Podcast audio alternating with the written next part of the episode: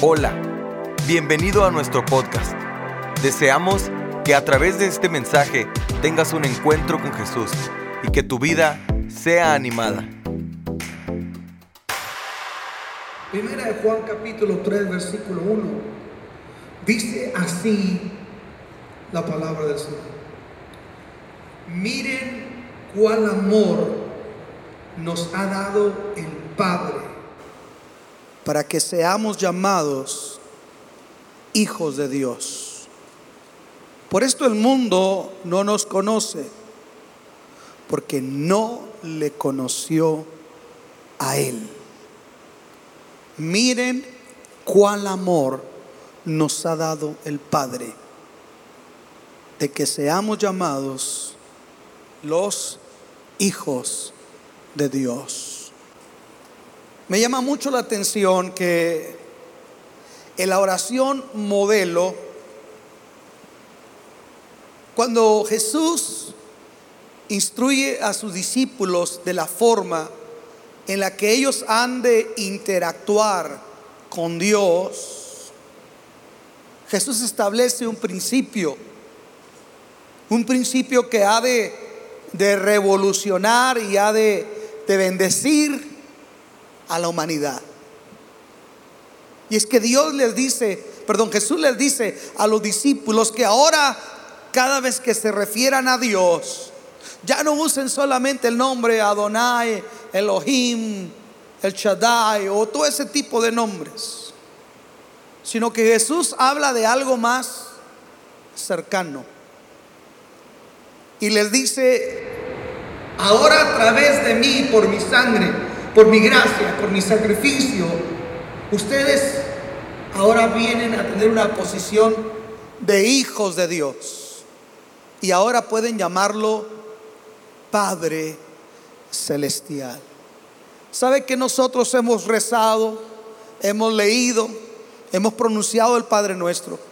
Pero nosotros no nos detenemos a considerar el impacto de esa sola expresión, Padre nuestro que estás en los cielos.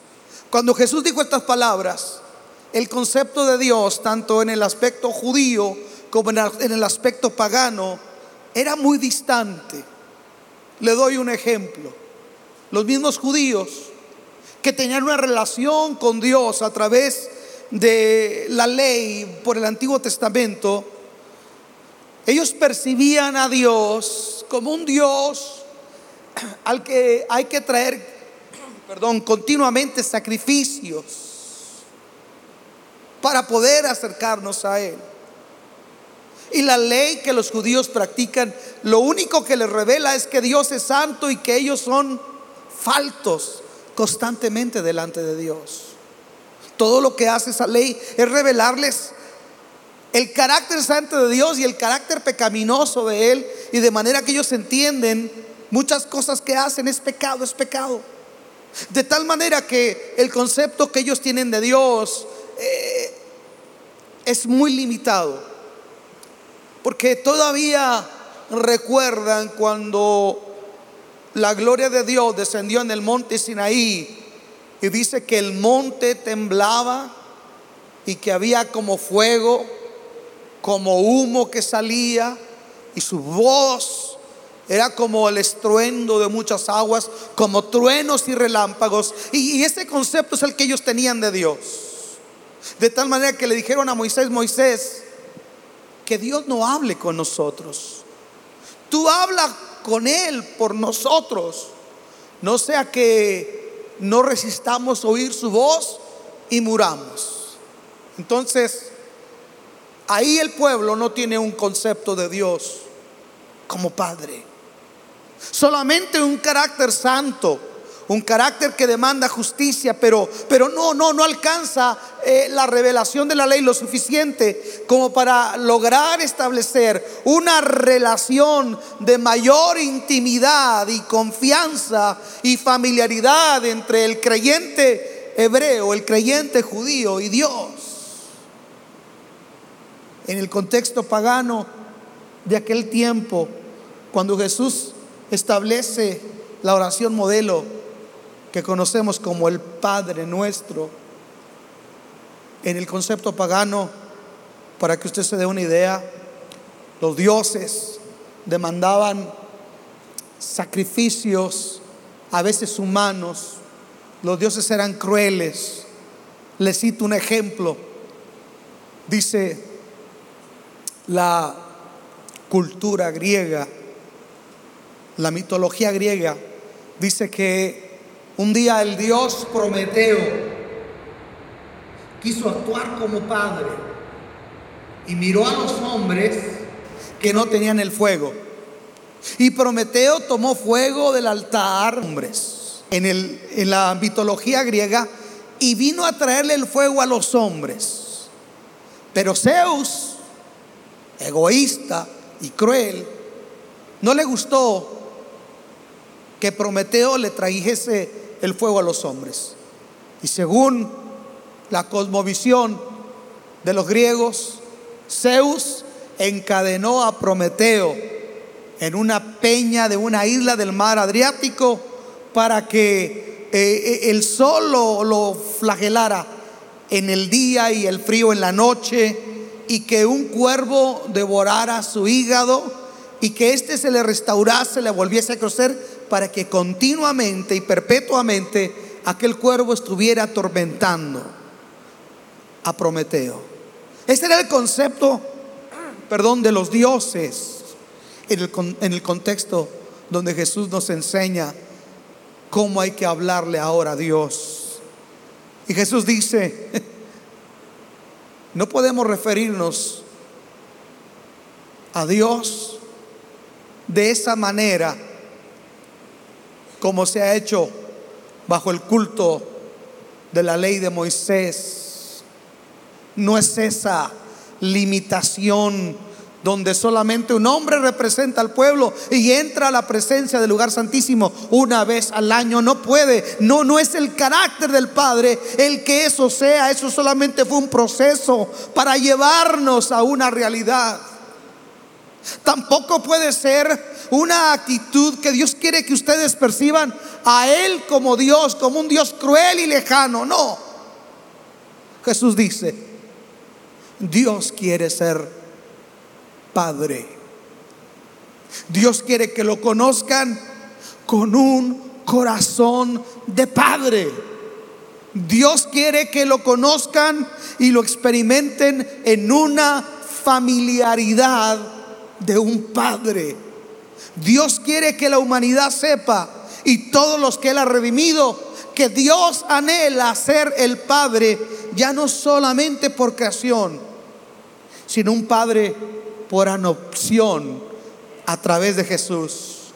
Y yo quiero hablar el día de hoy simple y sencillamente de algunos aspectos importantes de cómo Dios marca la diferencia en nuestra vida al ser nuestro Padre.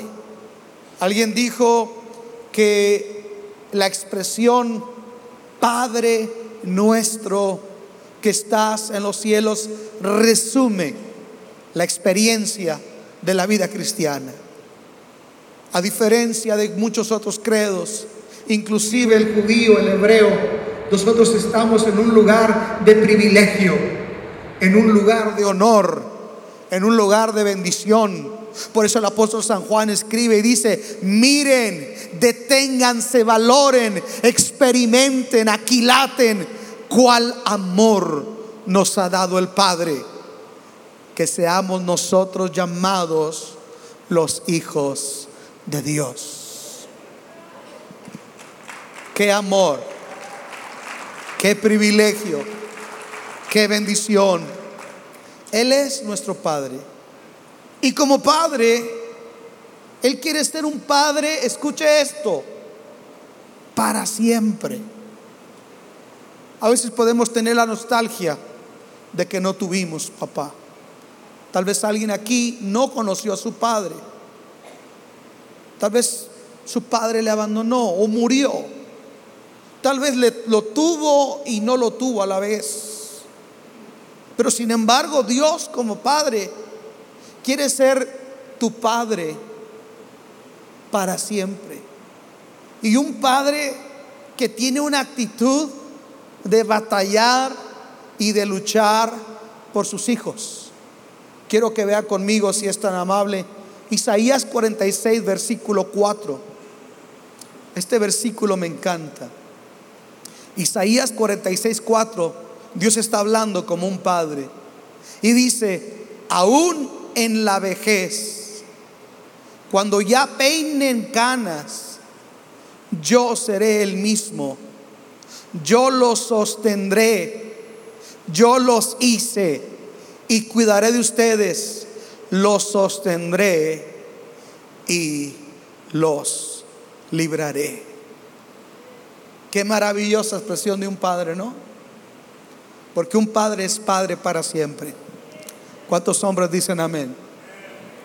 Un padre es padre para siempre. Y no importa cuán grandes sean los hijos, cuántos sepan ahora, cuán fuertes sean ahora. Un padre decide ser padre para siempre. Para siempre. Y no es fácil ser un padre para siempre. No es sencillo ser un padre para siempre. Máxime en el tiempo que vivimos, de tanto egoísmo, de tanta frialdad, de, de eh, pensamientos a veces egoístas. Pero Dios dice, no, aunque seas viejo, aunque te llene de canas, yo sigo siendo el mismo. Yo sigo siendo tu padre. Saben, recuerdo yo en mis años recién convertido, cuando yo me convertí yo tendría 19 años, era un jovencito, amaba a Dios, caminaba con Dios, pero a veces entraba un poco de nostalgia, miraba las reuniones en la iglesia. Ter y yo estábamos recién convertidos, estábamos casados y recién convertidos. 19 años teníamos los dos. Hay muchas cosas que no entendíamos. Mirábamos en las familias los días del Padre. Mirábamos en las familias de la iglesia las navidades, los padres, las familias con sus hijos. Y como que en mi vida, en cierta manera, había un sentimiento de, de abandono o de soledad. Y yo decía, yo miraba que a los hijos de los cristianos como que les daban un trato preferencial, que a los que no veníamos de un hogar cristiano.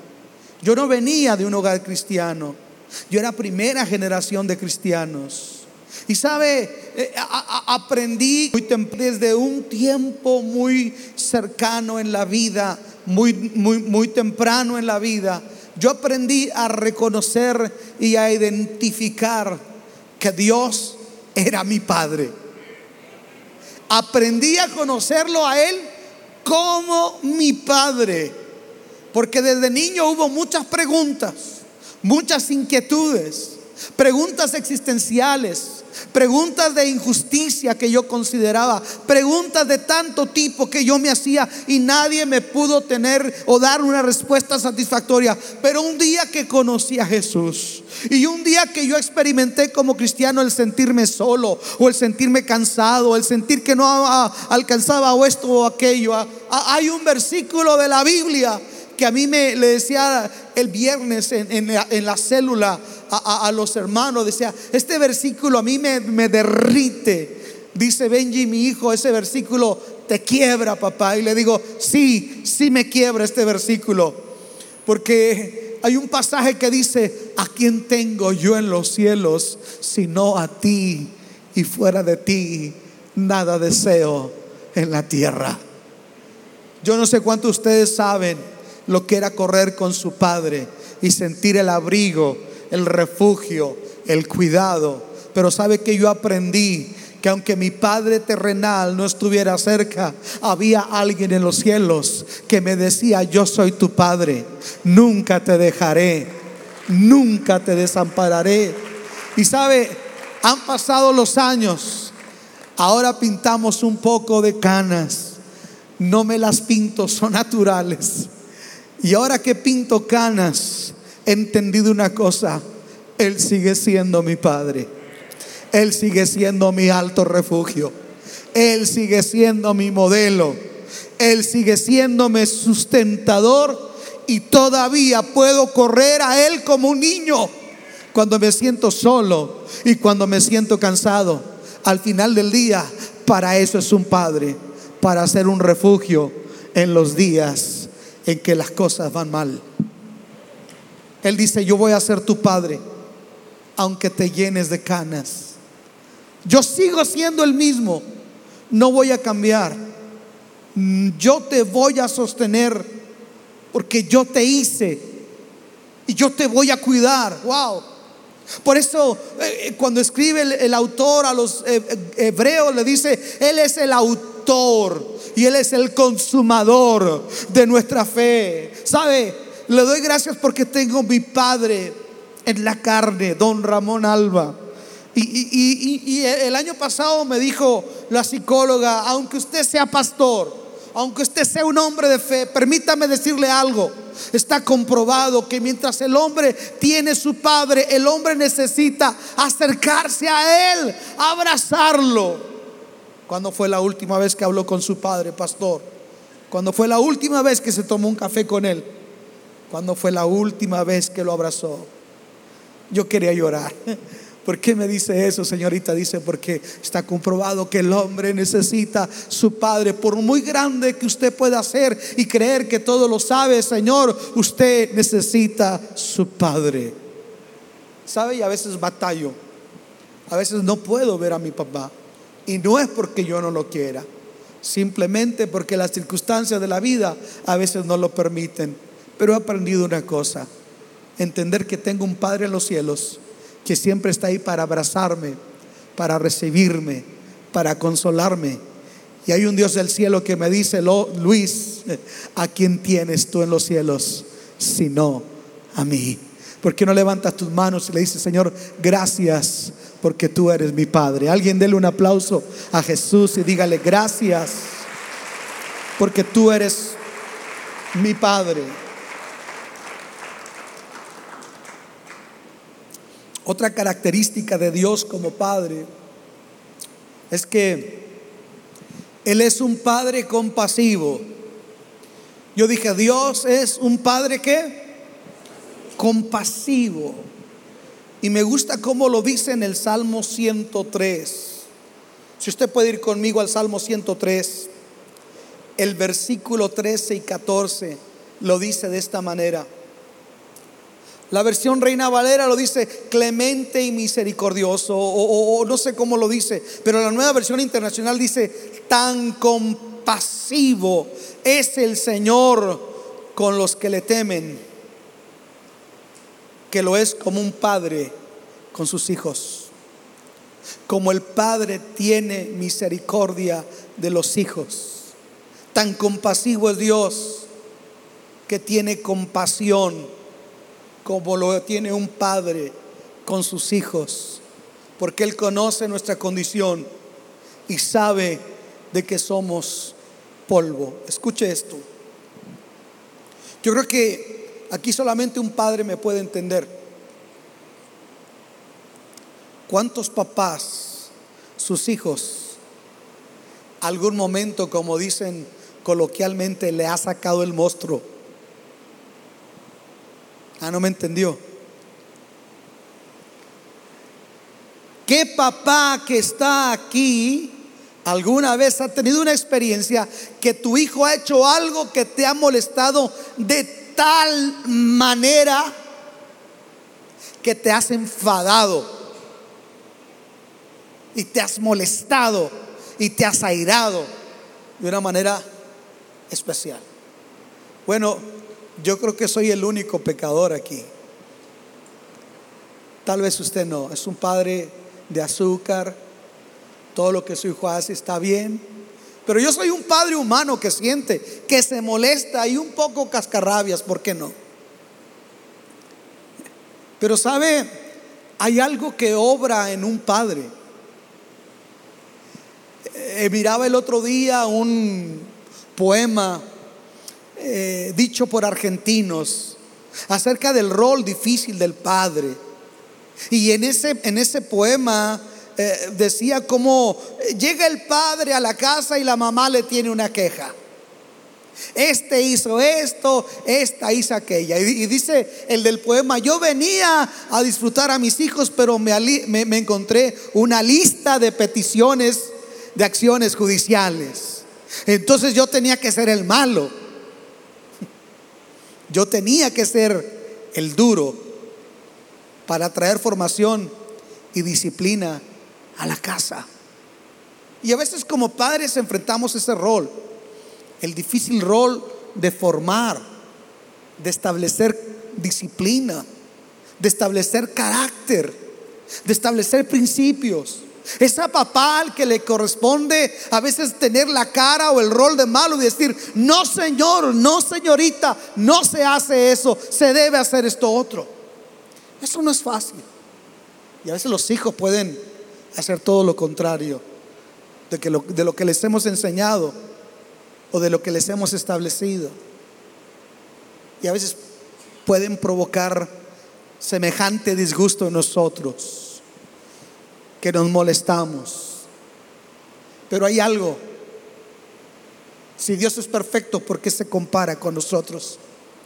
Porque aparte que tenemos el rol de ser eh, formadores y de ser figuras y, de, moldear el carácter de nuestros hijos, aparte de eso, Dios sabía que nos íbamos a enojar y que nos íbamos a molestar en un determinado momento con ellos en la formación que tenemos como ser padre y formador y mentor de ellos. Pero Dios se identifica no solamente en eso, sino que algo ocurre en nosotros como padre, que por muy enojado que estés, por muy molesto que estés, llega un momento donde eso se baja. Y empiezas a ver no solamente los defectos, sino también las cosas buenas de tu hijo. Te das cuenta que es vulnerable te das cuenta que no ha aprendido la lección, que todavía está bajo formación. Te das cuenta que aunque hizo algo que era indebido, no siempre fue así. Un tiempo fue un bebé pequeño y tierno que te dijo papá y que acarició tu cara y caminó sus primeros pasos. Y entonces dice el escritor Sargado del Salmo 103, como el padre se compadece de los hijos, así tiene misericordia el Señor de los que le temen. Si tú eres padre, Dios se compara contigo. Y Dios dice que tú y yo nos indignamos, nos enojamos, pero que también nos detenemos y reflexionamos y somos compasivos. Como un padre se compadece. Porque el papá, por muy estricto que sea, llega un momento donde le gana el amor paternal. Llega un momento donde no mira culpabilidad, no mira eh, solamente el agravio, sino que es más fuerte el vínculo de sangre, es más fuerte el amor por su hijo que tiene que hacer un alto y tiene que compadecerse. Entonces, Qué maravilloso es saber que en la manera de Dios de ser padre de nosotros, Él se identifica conmigo como padre. Y dice, Luis, yo sé que tú te molestas y yo sé que tú te enojas porque yo también me molesto y me enojo contigo. Pero sabes una cosa, Luis, no te pago por lo que te mereces porque yo soy compasivo y me acuerdo de que al final de día eres polvo. ¿Cuántos dan gracias a Dios por ese padre? No nos paga por lo que nos merecemos. Él es un padre compasivo. Y como padre compasivo, es un padre que siempre corre, siempre correrá a la reconciliación con sus hijos. La diferencia fundamental entre cristianismo y catolicismo romano radica en una verdad. Mire, cuando nosotros vemos musulmanes, creemos que todos creen igual.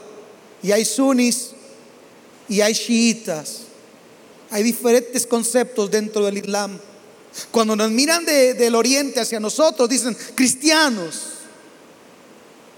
Y hay coptos, ortodoxos, siriacos, católicos romanos. protestantes o evangélicos. Pero ¿qué es lo que nos hace diferente a nosotros? Se me llena la boca al decirlo. La revelación y la relación y el entendimiento que tenemos de Dios como Padre. Alguien ha dicho, ustedes no tienen madre. Sí tenemos. La mía se llama Doña Ofelia y es muy regañona. Y hasta el día de hoy me llama en la mañana para regañarme. Sí tengo madre. Pero en el terreno de la fe, Dios no se quiso revelar como padre. como madre, perdón. En el terreno de la fe, Dios dio un paso al frente y dijo, Luis, yo quiero ser tu padre. Yo quiero ser padre compasivo. Y un padre, escuchen esto, en nuestro contexto de occidental, la madre cobra un papel relevante. La madre es la que ora, la madre es la que hace todo. Pero en el contexto hebreo no es la mamá. En el contexto del oriente es el papá el que toma el rol preponderante en las grandes decisiones de la casa. Y sabe, a veces hay conflicto. Mire, Dios se identifica. A veces hay conflicto entre los padres y los hijos. Y en la cultura hebrea, la mamá no puede hacer mucho. En la cultura hebrea no le corresponde a la madre tomar la iniciativa de restaurar una relación. En la cosmovisión hebrea, la madre no es una mediadora entre el padre y los hijos. Esta figura no existe porque hay suficiente amor en un padre en el contexto hebreo para correr siempre a la reconciliación de sus hijos. Por eso Jesús dijo, Padre nuestro, y no dijo, Madre nuestra que estás en los cielos. Él dijo, Padre nuestro, porque ellos entendían como discípulos en su cultura hebrea que ellos son siempre los que deben de buscar la restauración con sus hijos. ¿Verdad que aquí estamos en un concepto equivocado? Es la mamá, pero en la cultura hebrea no, es el papá. Y le voy a dar un ejemplo. Capítulo 15, versículo 20. Capítulo 15, versículo 20 del Evangelio de Lucas.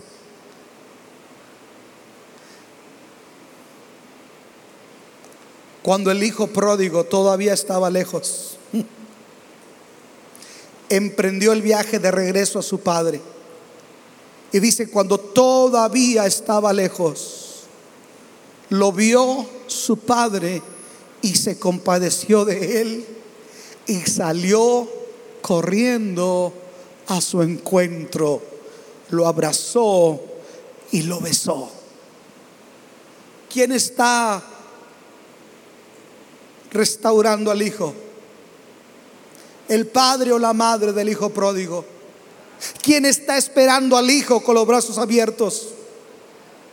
¿Quién está ahí atento cada mañana y cada tarde mirando el horizonte a ver si aparece en lo lejos el Hijo? Es el Padre.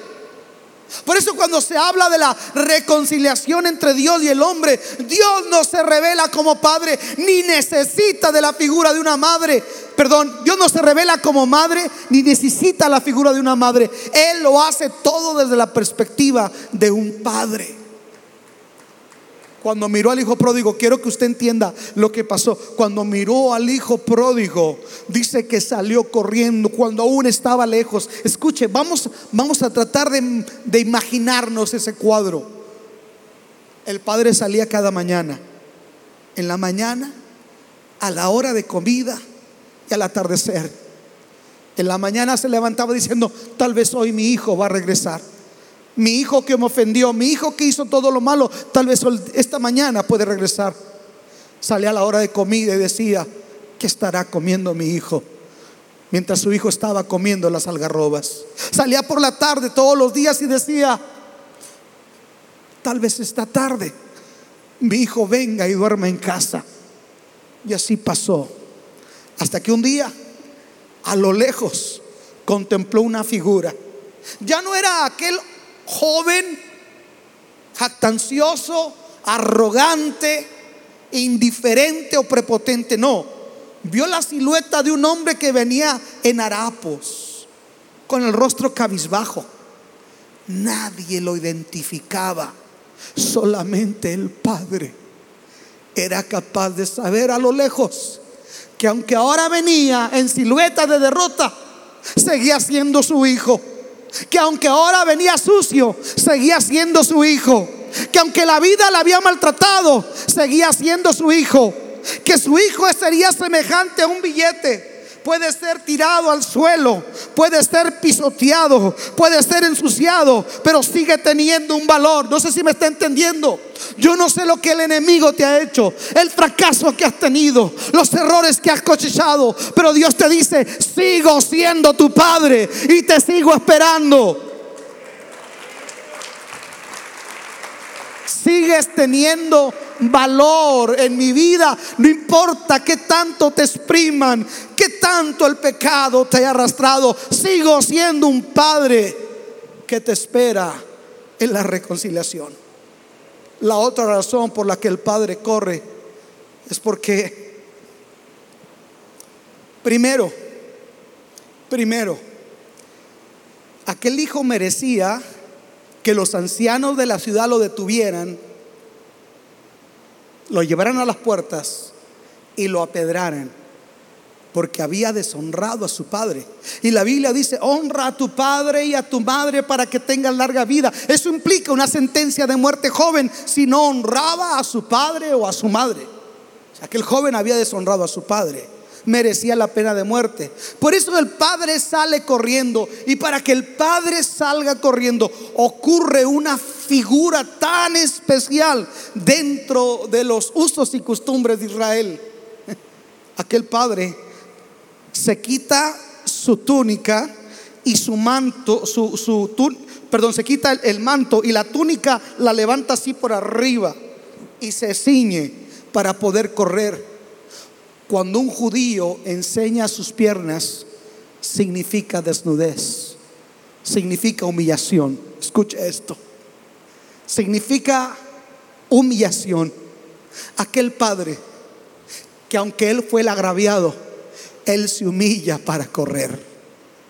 Ama tanto a su hijo que no puede permitir que, que sus propias consecuencias lo destruyan. Por eso el Padre se identifica con nosotros como Padre. Ama tanto a su Hijo que no importa lo que otros le digan, que se está humillando. Él es un Padre y como Padre tiene un corazón reconciliador y está dispuesto para correr y abrazar al pecador cada vez que el hombre levanta sus ojos a Él y le dice, he pecado contra el cielo y he pecado contra ti. Qué maravilloso cuadro el Dios que nosotros habíamos ofendido fue y nos buscó. Alguien alaba el Señor. Fue y nos buscó y nos encontró en la derrota. Y nos abrazó y nos tomó de, de nuestros brazos, de nuestro cuello y nos besó. Lo abrazó y lo besó. Y dijo, traigan el anillo y póngaselo.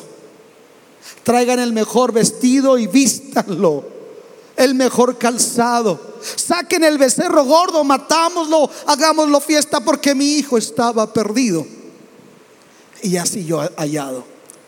Era muerto y ha revivido. Como padres tenemos el deber de siempre buscar la reconciliación.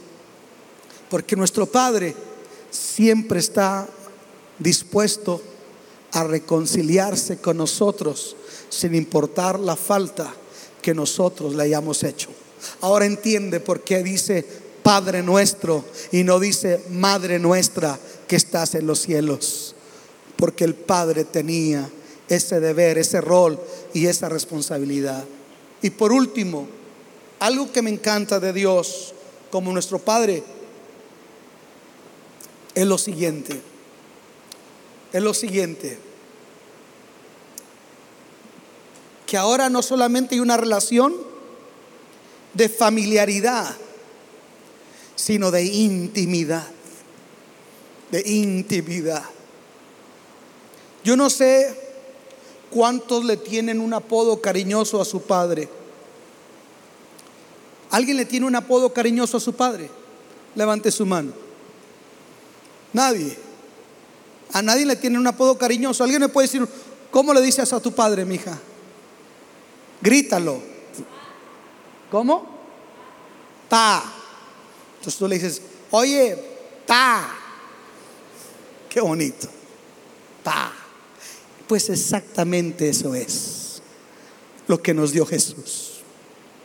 Porque Jesús, en los momentos de crisis, de soledad, que no sabía qué hacer, Jesús cambiaba la expresión Padre nuestro para decir, Abba, Padre. Abba, Padre. Que quiere decir papito, papi, daddy. Qué expresión más linda, papito en el contexto hebreo, al igual que nuestro contexto, cuando el hijo dice papi, es porque no solamente hay familiaridad, sino porque hay una intimidad, hay una confianza de entrar y de abrazar. Si algo sabemos nosotros como padres, es que cuando ellos dicen papito chulo, pechocho, emocho, es que quieren tratar con esto. Pero ¿a poco nosotros también no hemos ido con el Padre y le hemos dicho, Abba, Padre, papito, papito lindo, papito hermoso? A veces parecemos la chilindrina. Pero déjeme le digo una cosa. Me encanta ese término. Abba. Abba Padre. Papi papito. El, el viernes yo ilustré en la célula algo que yo les he dicho que es mi relación con Dios. Le voy a pedir, sé que los niños se fueron, pero le voy a pedir, Ángel, ¿me puedes ayudar, Ángel? Ven aquí al frente. Ven aquí al frente, por favor. Solo voy a ilustrar lo que, lo que Dios ha sido para mí como padre. Híncate por favor de frente. Tú estás orando. Abba Padre, es que cuando yo no he tenido fuerzas, cuando yo he tenido miedo, cuando se han acabado mis recursos, cuando mi optimismo ha decaído, cuando la soledad me embarga, la culpabilidad o la incompetencia, si usted quiere. He aprendido a solamente venir delante de Él. Y no le digo soy pastor, soy predicador o no, no, no. Solamente cierro mis ojos y le digo, papi, Abba Padre, papi, no busco al Dios que me llamó a pastorear, no vengo a apelar al Dios que da los dones y que me, me dio el don de predicar, no, vengo a, a mi papi, necesito mi Padre. ¿Y sabe qué ha hecho Él? Cuando yo vengo y digo, papi, yo he sentido que Dios hace esto. Aquí estoy contigo, hijo. Nunca te dejaré y nunca te desampararé porque a mis ojos eres de gran estima. Porque aunque seas viejo y tengas canas, yo te soportaré porque yo te hice, yo te cuidaré y yo te sustentaré. No temas. Yo estoy contigo. Porque tú eres como la niña de mis ojos. Porque a veces he aprendido que que como un niño he venido a Dios con temor Pero Él siempre está ahí para hacer esto. No temas. Yo estoy contigo. Y le podría decir que a veces he sentido que Dios me abraza, que Dios me consuela, que Dios me levanta y que me dice, no temas, tienes Padre, no estás en orfandad. Por eso Pablo le escribe a los Gálatas y le dice, ustedes han recibido el Espíritu de adopción por Cristo Jesús y por el cual nosotros hoy clamamos, Abba Padre. Quiere decir que Jesús había un momento en su vida cuando se sentía cansado y abrumado, él solamente iba y decía, Abba, Abba Padre, Abba Padre.